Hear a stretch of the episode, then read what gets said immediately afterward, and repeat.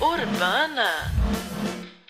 Bom, preparei uma meditação bem rápida, mas eu acho que de uma importância tremenda para gente em todos os momentos da vida e, e falar de fé e falar de onde deve estar o nosso coração e o nosso pensamento precisa ser uma prática recorrente na nossa comunidade de fé, na nossa vida cotidiana, né? Então eu acho que é sempre muito legal quando a gente pega alguns textos que são muito simples, mas que tocam em questões muito profundas.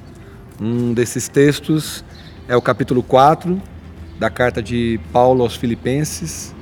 Eu vou ler do versículo 3 ao versículo 9, na versão a mensagem, né, que é essa paráfrase do Eugene Peterson.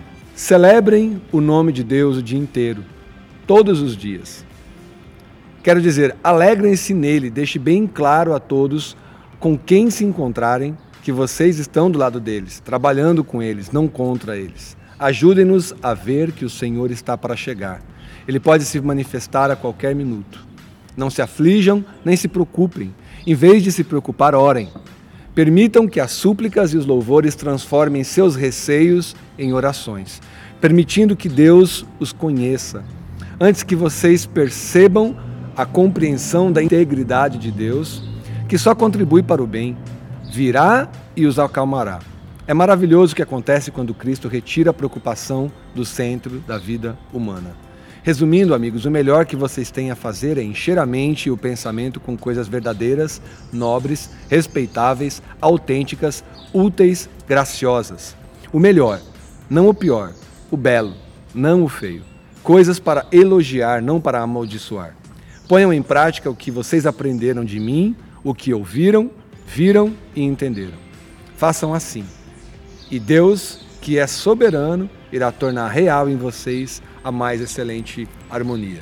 Esse é um, é um trecho tão bacana sobre vida em comunidade, e daí eu não vou falar apenas na questão de comunidade de fé, né?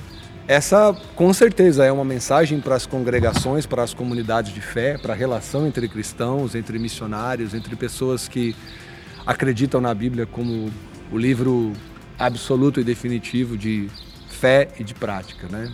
Mas para a vida cotidiana, essa carta é ainda mais interessante. Eu tenho olhado na, nas redes sociais e eu acho que isso já foi tema de um monte de preleções aqui nesse lugar, aqui na Rotunda. E quantas vezes a gente já não teve que falar dessa coisa do ódio, com essa coisa da reclamação que tem inundado as redes sociais. Você entra na rede social, graças a Deus que tem alguém que, que posta uma piada, que posta um evento para você ir, que te, que te permite né, acessar alguma coisa boa do mundo, a receber alguma coisa do mundo. E o que a gente mais percebe hoje é, no universo de, de redes sociais, principalmente nesse universo virtual, é ódio, velho. É, é uma questão que está diretamente relacionada com as ofensas. Então alguém vai lá e diz uma coisa e praticamente hoje é possível você dizer uma coisa sem que alguém se ofenda. Alguém fez aquela piada assim, daqui a pouco você não pode mais ser banguelo, porque se você for banguelo, o cara que tem dente vai achar que você está contra ele. E se você der graças a Deus pelo dente, o banguelo se sente ofendido e a coisa vai ganhando um pensamento de ódio mesmo, velho. E essa semana eu, eu recebi um, um meme muito bacana, muito legal, que me pôs pensando no resto da viagem que eu fui. Eu estive em Curitiba nesses dias e eu recebi esse meme que me pôs pensando o resto da semana. Era uma mão com uma bolinha e uma uma carinha feia, ele estava jogando a bolinha dentro da, da boca desse, dessa carinha e estava escrito assim: Não alimente a treta. É um meme muito engraçado, muito tosco, mas, cara, eu fiquei pensando nessa questão de, de não dar de comer a treta em diversos sentidos. E aí, esse trecho de, de Filipenses é muito legal, cara, porque Paulo está dizendo assim: seja do bem. Quem você encontrar pelo caminho, o que ele está dizendo é sorria, deseje bom dia, pergunte como está. Se a pessoa disser que não está tudo bem, dê uma palavra de incentivo. Isso é tão simples e tão grátis e tão fácil da gente fazer. E simplesmente a gente não faz, velho. Às vezes a gente está numa comunidade cristã e não rola. Às vezes você está numa base missionária com 300 caras lá que estão pensando o reino. E, cara, e você anda pela base missionária, você anda pelos eventos cristãos, você anda pelas grandes igrejas e as pessoas não estão sorrindo para você. Elas estão ali vivendo a rotina delas, na defesa dos ideais pessoais dela. E quando alguma coisa vem de contra as ideias e conceitos e pensamentos de uma comunidade, essa comunidade logo fecha os punhos, né, serra os, os dentes e, e quer ir para cima. E aí acho que tem dois lados dessa, desse trecho dessa carta que Paulo escreve lá para os crentes de, de Filipos, que é muito interessante. Ele está falando basicamente de você ter tranquilidade na tua fé e de você transmitir essa, essa tranquilidade não apenas para o seu dia, ele coloca essa questão do dia, mas também para as pessoas que convivem com você. E leia convivem com você não apenas com a pessoa com que você é casado, com a pessoa que você trabalha, com a equipe que você desenvolve qualquer atividade acadêmica, profissional, ministerial, mas você com o mundo. A gente também já falou muito dessa questão de será que nós somos facilmente reconhecidos como cristãos? Será que tem alguma coisa que é evidentemente diferente em nós. E aí eu me pus pensando, eu acho que essa questão do não alimentar a treta é, é justamente tudo isso. E aí eu coloco em alguns espectros isso. Eu acho que o primeiro espectro é nós com nós mesmos. Eu tenho alguns amigos que, a exemplo do Bill, é, do Bill e do Lilo, que estão aqui com a gente hoje, que são dois caras que estão na briga por um emprego num país prestes, né? A gente está gravando essa mensagem aqui em outubro de 2018, próximas eleições presidenciais, o mercado está cheio de inseguranças e é mais difícil, assim, não é muito fácil chegar para um cara que está procurando emprego e falar assim, ô oh, cara, você vai conseguir, isso aí tá tranquilo. É o Brasil, tá ligado? Prestes a eleger um novo presidente, tá todo mundo tranquilo, velho. Certeza que você vai conseguir esse emprego. E pela fé, isso não deveria ser irônico. Pela fé, isso devia ser a minha realidade de pensamento, tá ligado? Só que nós somos muito racionais. A nossa leitura, ela é prática. Não é fácil conseguir um emprego no Brasil. Não é fácil.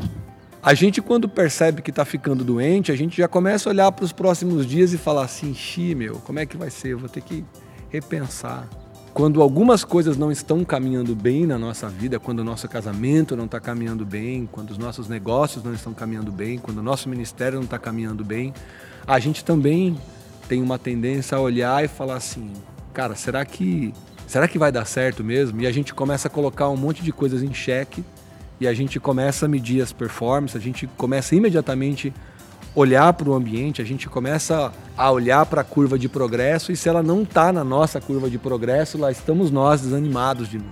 O que eu estou tentando dizer é que é muito mais fácil se desanimar do que se animar. É muito fácil se desanimar. É muito fácil se tornar reclamão.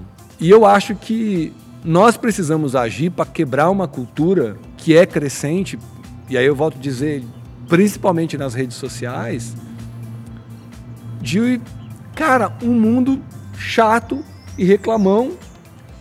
E eu acho que a gente tem que realmente, é, a exemplo do que Provérbios, eu acho que é Provérbios capítulo 31 que vai falar isso, que a gente tem que levantar nossa voz contra a injustiça, é, defender o direito daquele que não tem voz, fazer com que o invisível seja visto. Mas eu não estou falando de protesto. Eu não estou falando de voz de protesto. Eu não estou falando de uma voz de justiça.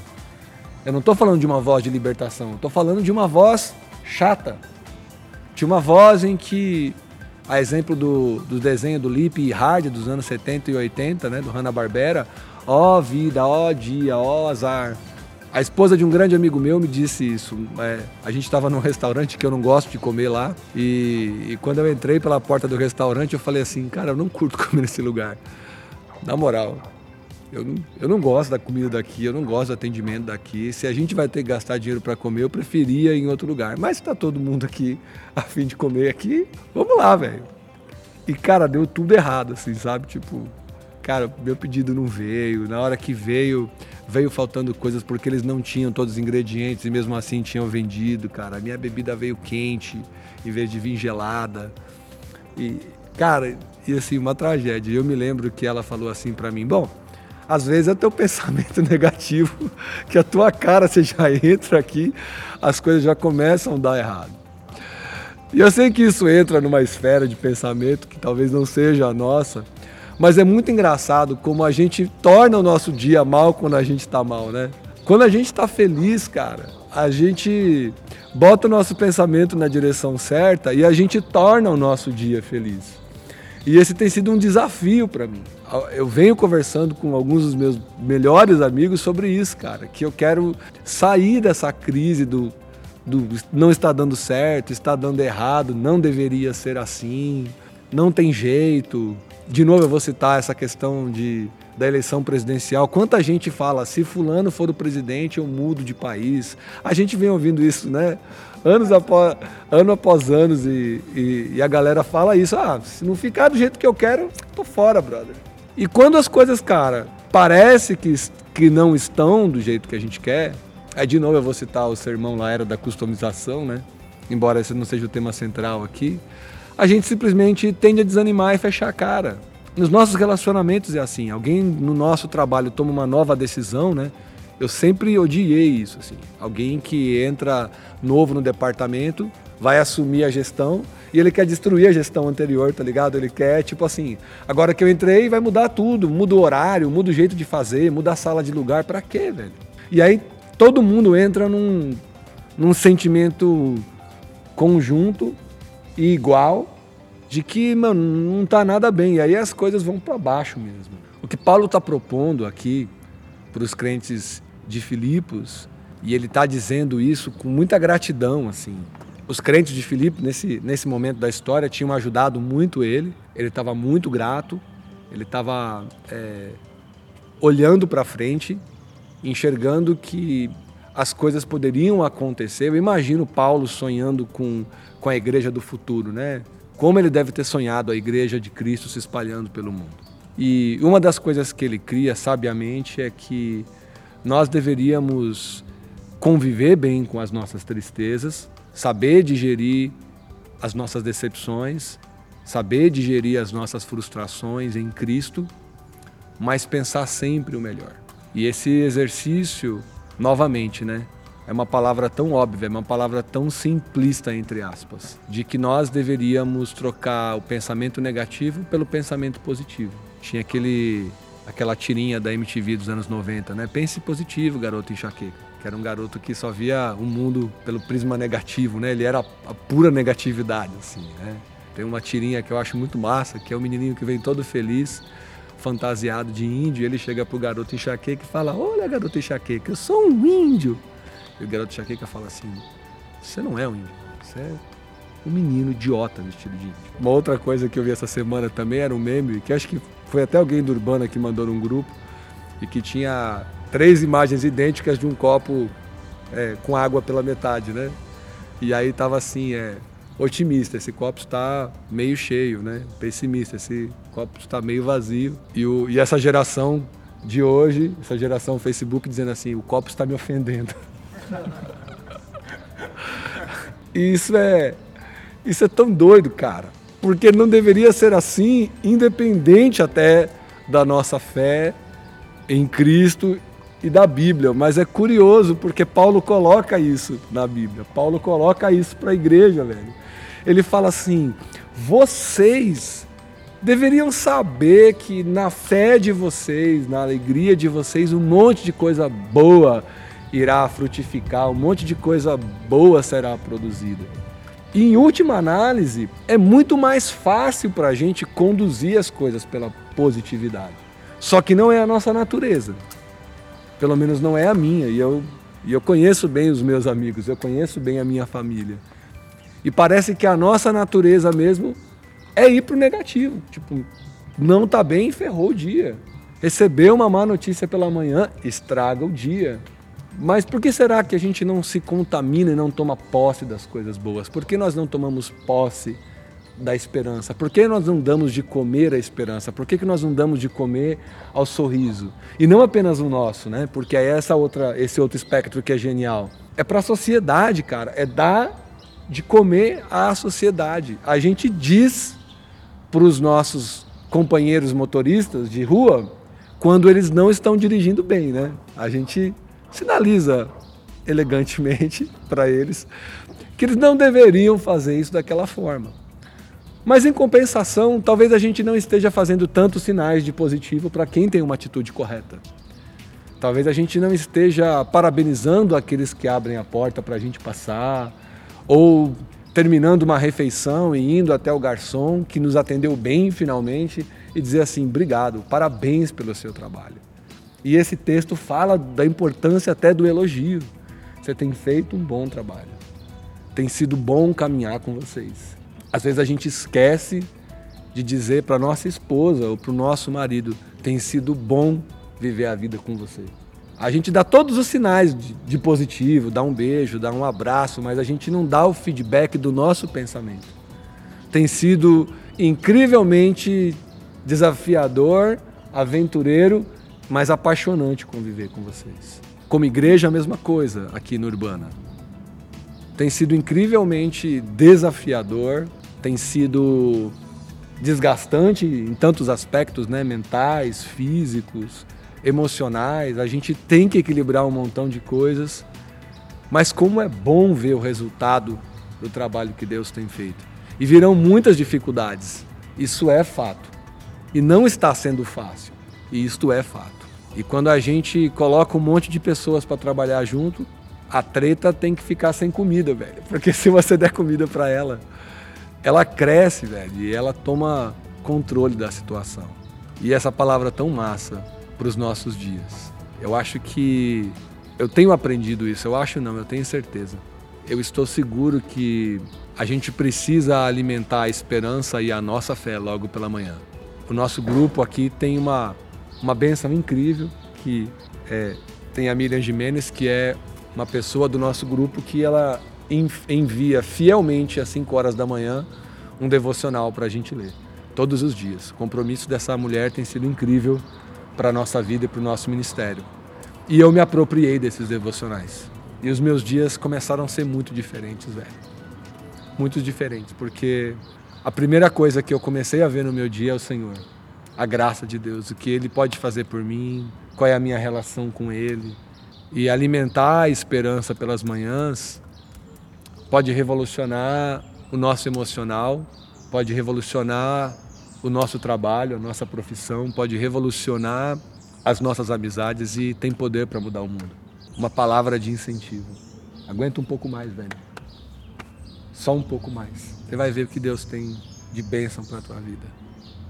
As sementes que vocês estão plantando vão germinar, vão rasgar a terra e vão frutificar. E aí eu poderia dizer para cada um que está aqui, pelo tanto que eu conheço, e, e eu poderia desejar tanta coisa bacana para tanta gente que ouve a gente pelo UrbanaCast e que visita a gente aqui no Urbana, né, no, no espaço. Mas a verdade é essa, cara. Se existe uma coisa que é louvável, a gente podia pensar nessa coisa. Se existe uma coisa que nos traz esperança, a gente devia pensar muito nessa coisa.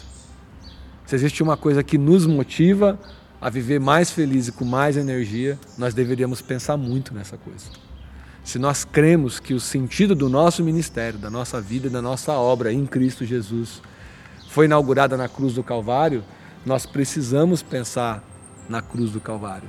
Nós precisamos, além do nosso momento de santa ceia, de comunhão, de lembrar do sangue, do corpo, como seria bom se nós enxergássemos essas possibilidades e a gente, de verdade, é, alimentasse a nossa fé à medida que a gente se relaciona com Cristo.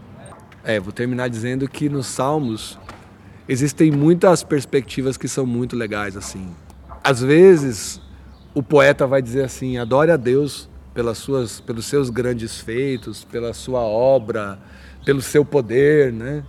Converse com o Senhor dos exércitos. A gente gosta de pensar num Senhor que nos traz benefício. Eu tô com isso muito na minha cabeça, tá ligado? Eu falei isso do sermão passado que às vezes a gente está apaixonado pelo que Deus é diretamente, intrinsecamente para nós em nosso benefício, né? Mas o salmista se alegrava e aqui também nesse texto está falando se alegre pela vida, pelo pelo dom de Deus, mas o salmista às vezes escrevia assim: adore ao Senhor na beleza da sua santidade. Somente pela beleza, somente porque Ele é. E essa é uma é um lugar na nossa adoração que não é muito visitado. Que é adorar a Deus só porque Ele é Deus. Não é louco isso?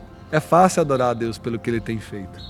É fácil adorar a Deus que mantém a saúde na minha família, que cuida da minha filha, que me provê as coisas, que me livra do mal, um Deus que me dá, entre aspas, no sentido correto da palavra, prosperidade, no Deus que me dá a vida, no Deus que me concede graça e misericórdia todos os dias, mas o sentido de, de não alimentar a treta é esse. É fazer com que a nossa esperança esteja bem alimentada, bem pensada e dar a chance para Deus de desenvolver em nós um espírito alegre, um espírito incentivador, um espírito elogiador e um espírito que não está com foco nos problemas, sem desagravá-los, né?